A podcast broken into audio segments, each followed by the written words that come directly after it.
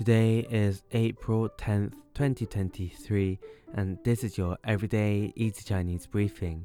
大家好，我是林老师, and in under 5 minutes every weekday, you'll learn a new word and how to use this word correctly in phrases and sentences.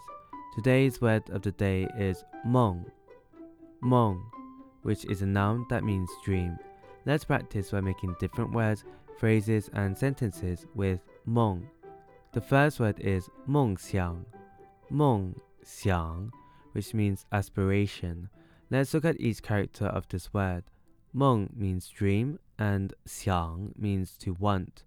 A way of using it in a sentence is 我的梦想是成为一名科学家。我的梦想是成为一名科学家。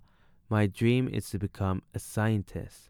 Another word we can create with 梦 is 梦境,梦境. This is a noun that means dreamland. Let's again look at each character of this word. 梦 means dream and 境 means boundary. So it literally means in the boundaries of a dream. A way of using it in a sentence is 在梦境中，我飞翔在天空中。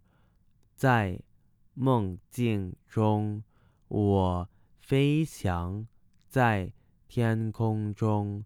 In dreamland, I fly in the sky. Finally, we can create the word 梦幻,梦幻, which means dreamlike. The 幻 here means fantasy. A way of using it in a sentence is 这幅画的颜色非常梦幻。这幅画的颜色非常梦幻。 the colors in this painting are very dreamlike. Today we looked at the word meng, which is a noun that means dream, and we created other words using it. These are meng xiang, aspiration, meng jing, dreamland, and meng huan, dreamlike.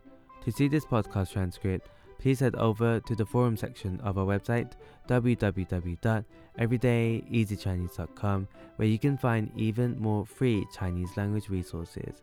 See you again soon for more practice.